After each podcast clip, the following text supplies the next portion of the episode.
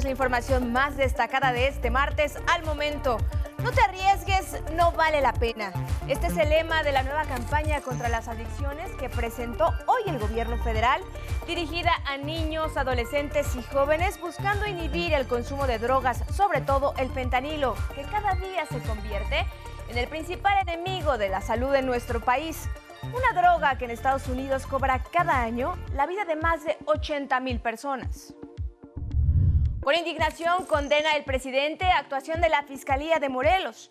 En la conferencia mañanera, el primer mandatario recomendó que la FGR atraiga el caso de la joven Ariadna y señala que lo ocurrido con la Fiscalía de Morelos es un ejemplo de cómo otras fiscalías no cumplen con su tarea de procurar justicia.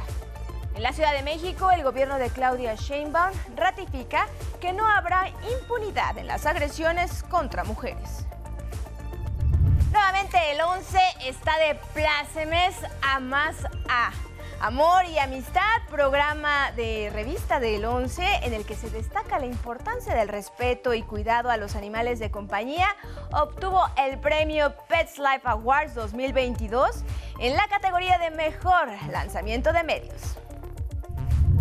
En el mundo vive Estados Unidos elecciones entre tensiones e incidentes con boletas determinarán el control del Congreso y de casi dos tercios de las gubernaturas. Se realizan con amenazas de violencia y política, así como maniobras para suprimir el voto.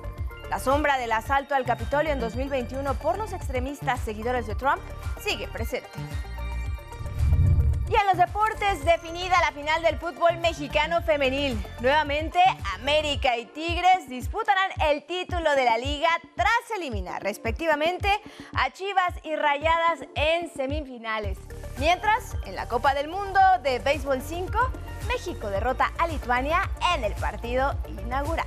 Es el resumen y con él comenzamos. ¿Cómo están? Muy buenas tardes, bienvenidos a este espacio informativo, los saludo con muchísimo gusto y también a quienes ya nos sintonizan en el 95.7 de FM, la frecuencia de radio del Instituto Politécnico Nacional. Hoy Vanessa Salazar nos acompaña en la interpretación en lengua de señas mexicana y ambas los invitamos a que nos escriban, que nos sigan en redes sociales, estamos en Facebook, Twitter, Instagram y en nuestra página de 11 Noticias. Ya saben, es bien fácil mandarnos sus opiniones y comentarios. Solo tiene que escribir hashtag 11 Noticias y con mucho gusto los leemos. Comenzamos. Esta mañana el gobierno federal presentó la campaña nacional contra las adicciones y pone énfasis en los daños que causan el cristal, crack, cocaína, inhalantes y fentanilo, particularmente en sectores vulnerables, niños, adolescentes y jóvenes.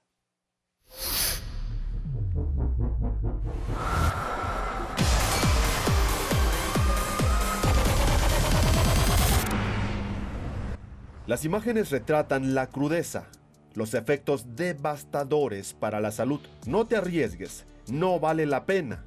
Es la nueva campaña contra las adicciones presentada este martes por el gobierno federal, dirigida a niños, adolescentes y jóvenes con la que se busca inhibir el consumo de drogas. La información es la protagonista de esta estrategia, como una potente herramienta para decir no y evitar caer en las adicciones.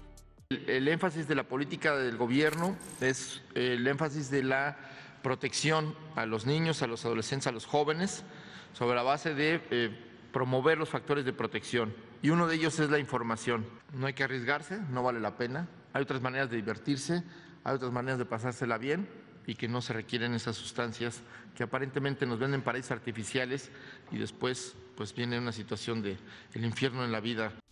A través de una serie de spots se muestran los principales daños que provoca el consumo de cristal, crack, cocaína, cócteles químicos, inhalantes y ahora el fentanilo. Que puede matar a la primera, que engancha a partir de la, incluso desde la primera eh, dosis que uno puede adquirir y que muchas veces esta sustancia está oculta en otras en otros productos y que se vuelve invisible para el consumidor, pero que sus efectos son devastadores. Con esta campaña, el gobierno federal busca prevenir, además, una crisis por consumo de fentanilo como la que se vive en Estados Unidos y que cada año cobra la vida de más de 80 mil personas. Al presentar la campaña, el coordinador general de comunicación social y vocero de la presidencia, Jesús Ramírez, reconoció que el consumo de sustancias químicas en México es un problema de salud mental que demanda el apoyo y orientación de los entornos familiar y escolar. Por, del poner límites desde la familia. Para el combate a las adicciones es fundamental la participación de la familia, de los hermanos, del entorno cercano para quienes tienen problemas emocionales, problemas para enfrentar eh, eh, conflictos, eh, situaciones inesperadas, pues se requiere del apoyo, la solidaridad de las familias, del entorno en la escuela. No te arriesgues, no vale la pena. Campaña contra las adicciones llegará a las escuelas, espacios públicos y medios de comunicación. 11 Noticias, Armando Gama.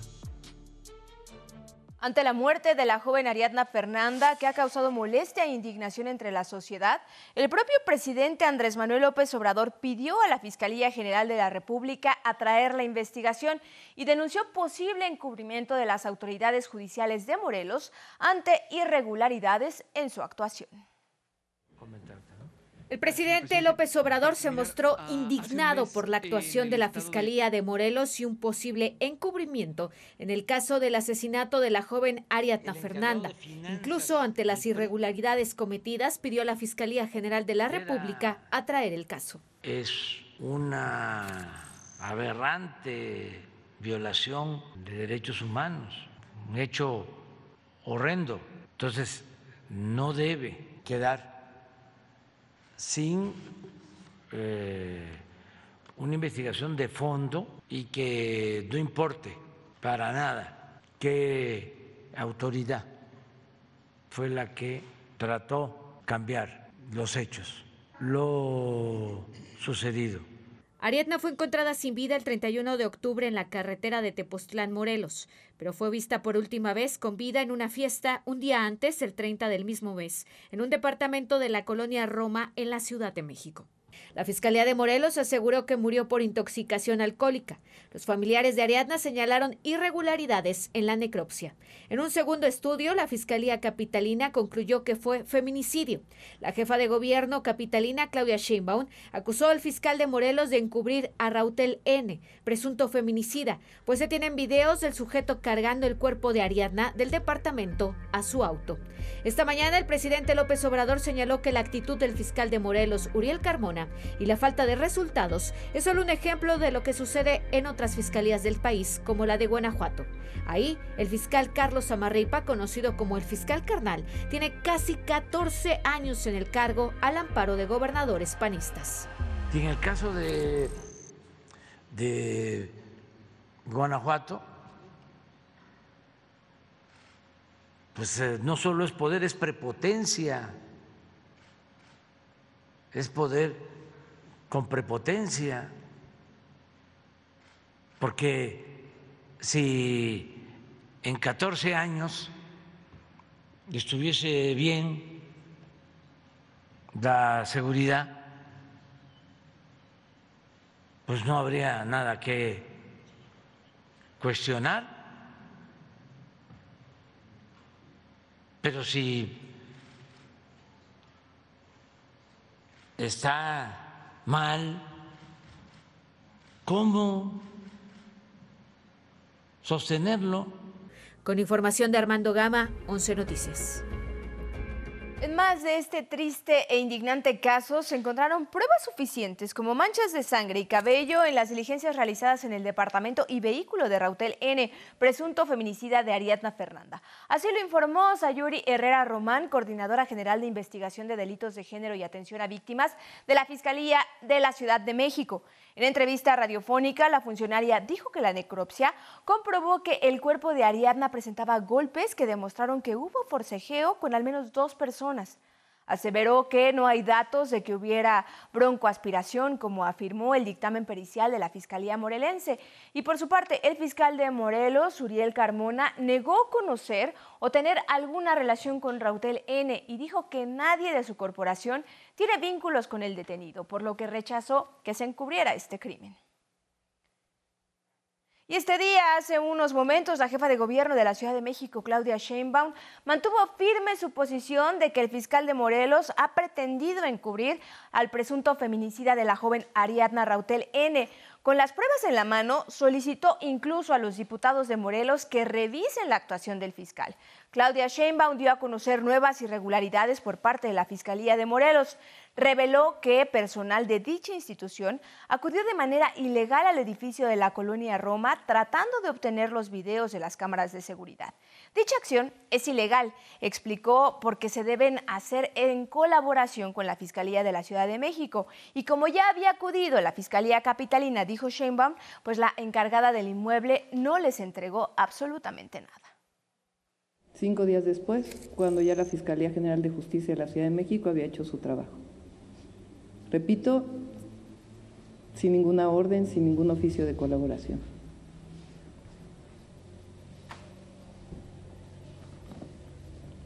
Pero eso no, es todo. Después de que la fiscal eso no es todo. Después de que la fiscal Ernestina Godoy detalló, Sheinbaum salió a explicar que Ariadna murió por feminicidio, el fiscal Uriel Carmona le envió un mensaje de texto con un vínculo a una página porno. Después de que la fiscal general de justicia de la Ciudad de México sale a decir que es un feminicidio,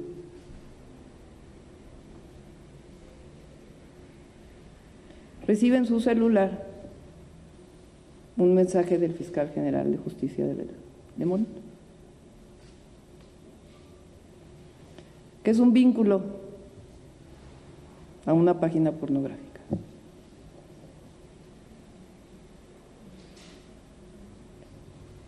Ernestina Godoy le contesta, ¿qué es esto fiscal? Y dice, ay, disculpe.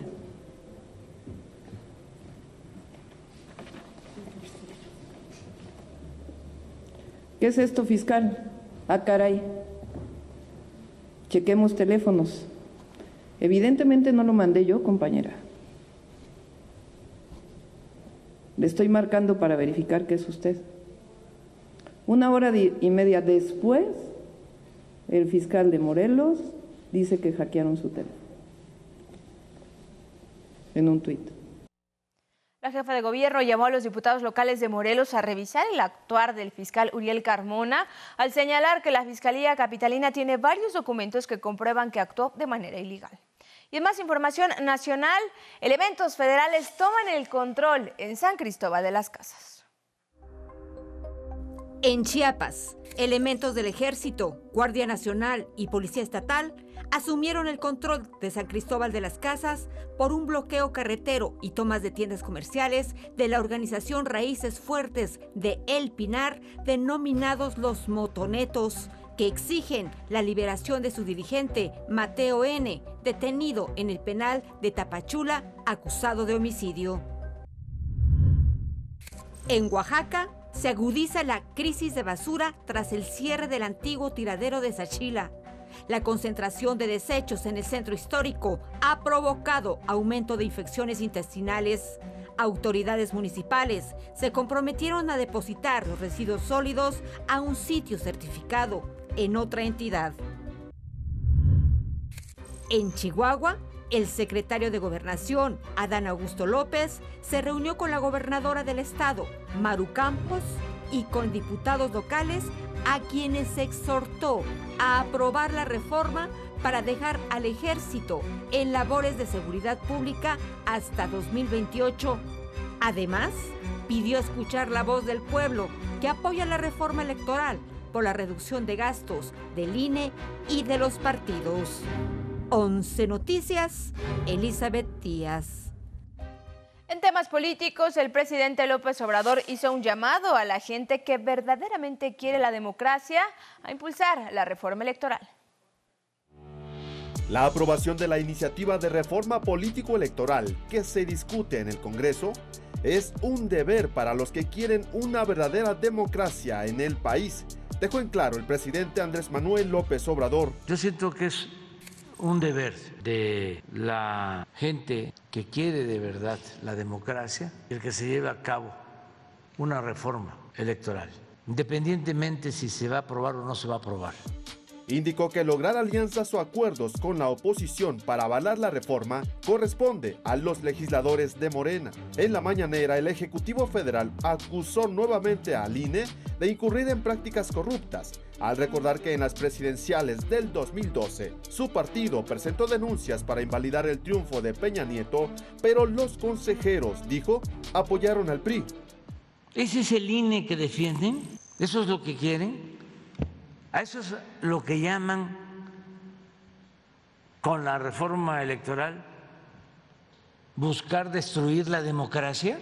Son unos cretinos, corruptazos. Incluso, el primer mandatario acusó al consejero presidente del INE, Lorenzo Córdoba, de ser uno de los principales personajes del grupo conservador. Pero es evidente de que el presidente del INE es una ah, pieza clave del bloque conservador en México. Él pertenece al conservadurismo. Él fue eh, promovido con el propósito de que los neoliberales, conservadores, corruptos, eh, simularan de que en México había democracia. Con información de Denis Mendoza y Armando Gama, 11 Noticias. Como ya les adelantaba, en el 11 estamos de plácemes. A Amor y Amistad, un programa de revista producido por el 11 en el que se destaca la importancia del respeto y cuidado a los animales de compañía, obtuvo el premio Pets Life Awards 2022 en la categoría especial de Mejor Lanzamiento de Medios.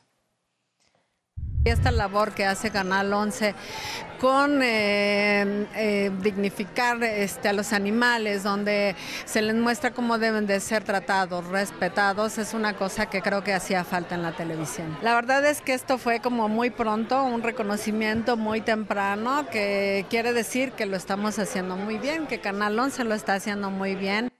Amasá se transmite todos los sábados a las 11 de la mañana por la señal del 11. No se lo pierda. Y ahora nos vamos contigo, Alejandro García, con los detalles del estado del tiempo para las próximas horas. Bienvenido.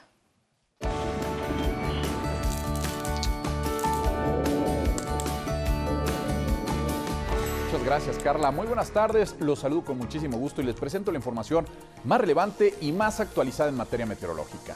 Vamos a ver la siguiente imagen Vamos a apreciar la cercanía de un nuevo frente frío al noroeste del país. Este sistema estará teniendo interacción con una vaguada polar y con una corriente en chorro subtropical. ¿Qué significa esto? Bueno, pues que van a tener vientos muy fuertes y tolvaneras en esa región, en la noroeste. Por la noche y para las primeras horas del miércoles se pronostica la caída de aguanieve o nieve en el norte de Baja California. Pasamos ahora al pronóstico por regiones y comenzamos justamente con el noroeste del país porque este nuevo frente frío estará ocasionando lluvias fuertes en Baja California, además de vientos de entre 60 y 80 kilómetros por hora que podrían generar tolvaneras y caída de árboles, así como de anuncios en esa entidad y también en Sonora. También incrementarán las condiciones para la caída de aguanieve o nieve en La Romorosa y en San Pedro Mártir, esto es en Baja California. De ahí nos pasamos al sureste del país, un canal de baja presión y la entrada de humedad del Golfo de México estarán ocasionando lluvias muy fuertes en Chiapas y en Veracruz, fuertes en Oaxaca, también precipitaciones, aunque de menor intensidad, en la península de Yucatán. Estas lluvias estarán acompañadas todas ellas de descargas eléctricas. También se prevén vientos fuertes en el istmo de Tehuantepec. En el norte esta tarde se pronostican lluvias con intervalos de chubascos y descargas eléctricas en Tamaulipas y San Luis Potosí, ambiente cálido a caluroso y vientos fuertes prácticamente en toda esta región. Para el occidente también será una tarde calurosa con el termómetro cercano a los 40 grados Celsius en Nayarit, en Jalisco y en Michoacán. Cuide su salud, manténgase bien hidratado. Para el centro de nuestro territorio nacional también se presenta un día soleado, eh, incluido también el Valle de México. El ambiente será caluroso, aunque son probables algunos chubascos y descargas eléctricas, sobre todo en la región de Puebla. Pasamos así a nuestro pronóstico muy puntual para algunas ciudades del país y comenzamos con Zacatepec en Morelos. Ahí les espera un día soleado, aunque con probabilidad de lloviznas por la tarde-noche. La temperatura máxima alcanzará los 28 grados Celsius. En Tenabo, Campeche, cielo medio nublado con algunas lluvias ligeras por la tarde. La máxima será de 32 grados Celsius. Martes soleado en Calera, Zacatecas. El termómetro llegará a los 25 grados de máxima. Pasamos ahora a Bustamante en Nuevo León, cielo medio nublado con lloviznas para esta tarde, máxima de 30 grados Celsius. Cerramos con Tepezalá en Aguascalientes, una tarde soleada con 26 grados de temperatura máxima. Hasta aquí la información del estado del tiempo para tarde. Gracias por su atención y muy buen provecho.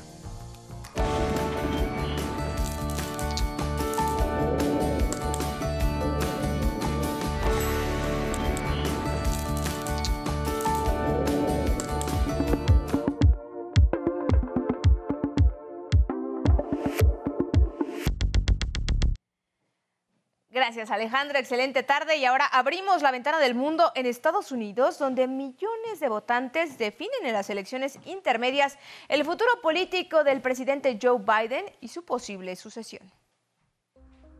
Los estadounidenses acuden a las urnas en unas elecciones intermedias claves para definir la composición del Congreso, donde se aprueban o no las iniciativas presidenciales.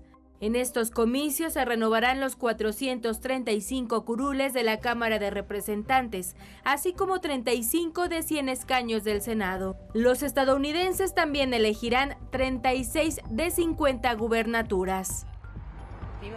En primer lugar, por mis derechos reproductivos femeninos, que son un tema de salud. También voto por temas económicos y los derechos fundamentales básicos de las personas LGBTIQ, como yo, que es un tema clave. Muchos de mis antepasados, ya fueran negros o mujeres, no pudieron votar, así que creo que Dios me puso aquí en este momento en particular para ver este momento por ellos. El voto latino juega un papel importante ya que es la minoría étnica que se ha expandido más en este país en los años recientes. Están registrados 35 millones de hispanos para ejercer su derecho al sufragio. Votar es muy importante ya sea que vote de una forma u otra. No importa, pero tienes que hacerlo. Las autoridades de Arizona, donde se detectó la presencia de grupos extremistas armados en los buzones receptores de votos, garantizaron la transparencia electoral. La precisión de estas máquinas se prueba antes de la elección. Lo hace el condado de Maricopa, el secretario de Estado. Eso ya ocurrió para asegurar que no haya ninguna manipulación. En Pensilvania, las autoridades electorales auxilian a ciudadanos a corregir sus boletas enviadas por correo, después de que la Corte Suprema Estatal determinó que un millón de votos no serían contados porque no tenían la fecha del envío postal en el sobre o no era correcta. El presidente Joe Biden llamó a votar como lo hizo en las últimas semanas durante las campañas de los candidatos demócratas. Las urnas comenzarán a cerrar a las 6 de la tarde hora local en cada uno de los 50 estados y comenzará el conteo. Hawái será el último, dadas sus 5 horas de diferencia con la costa este de la Unión Americana. Con información de Federico Campbell Peña, 11 Noticias. En Egipto, durante la cumbre climática de la ONU, los países en desarrollo se pronunciaron a favor de crear un fondo de daños y pérdidas que ayudaría a tener estragos como los que enfrentó Pakistán este año con fuertes inundaciones y más de mil muertes. Las pérdidas y los daños deben ser parte central de la agenda de la COP27 para atender las necesidades humanitarias de países con crisis económica y deudas, y que así enfrentan desastres por sí mismos.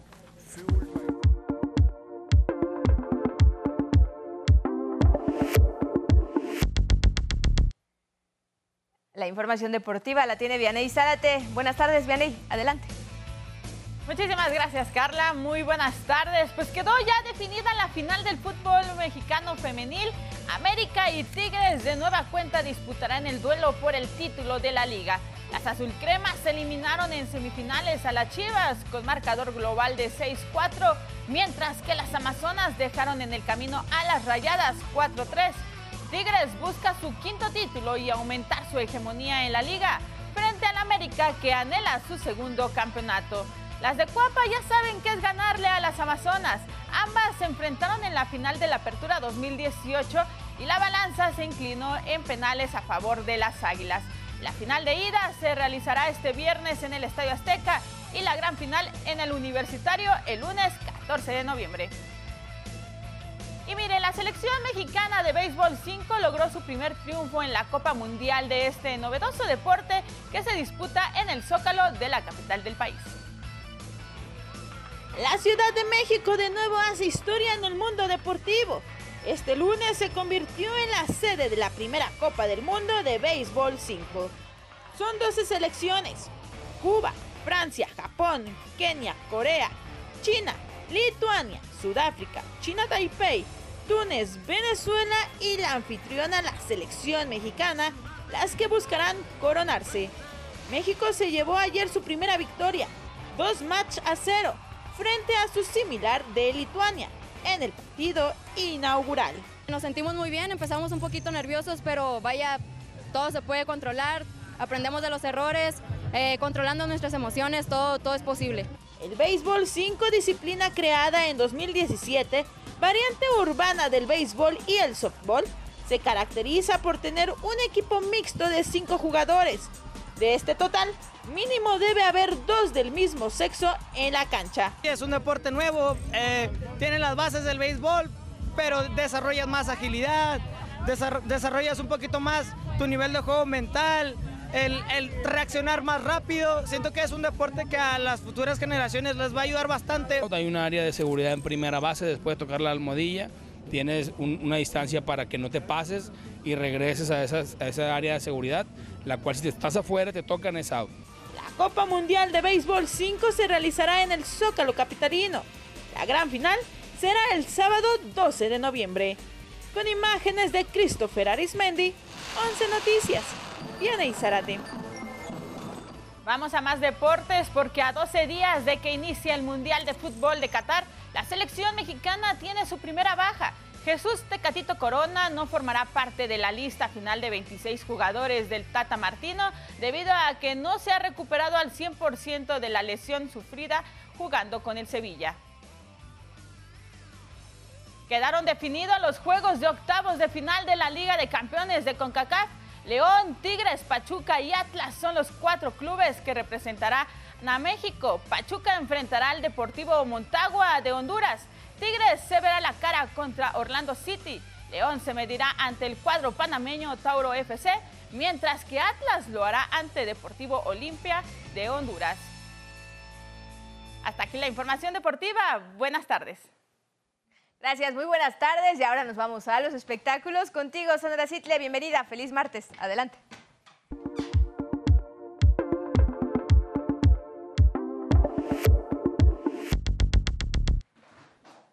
¿Qué tal, Carla? Muy buenas tardes. Sony Pictures estrenó un avance de Un vecino gruñón, una cinta protagonizada por Tom Hanks y Mariana Treviño, a quien seguramente recuerdan como Isabel en Club de Cuervos. La actriz mexicana interpreta a una mujer que se muda al lado del malhumorado viudo Otto Anderson, creando una amistad muy poco común.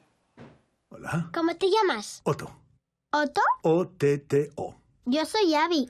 O-T-T-O. Pantera Negra no solo estará en cines este fin de semana, también hará presencia en la Fórmula 1 de la mano nada menos que de Checo Pérez, quien presentó el casco con el logo de la película que usará para el Gran Premio de Brasil.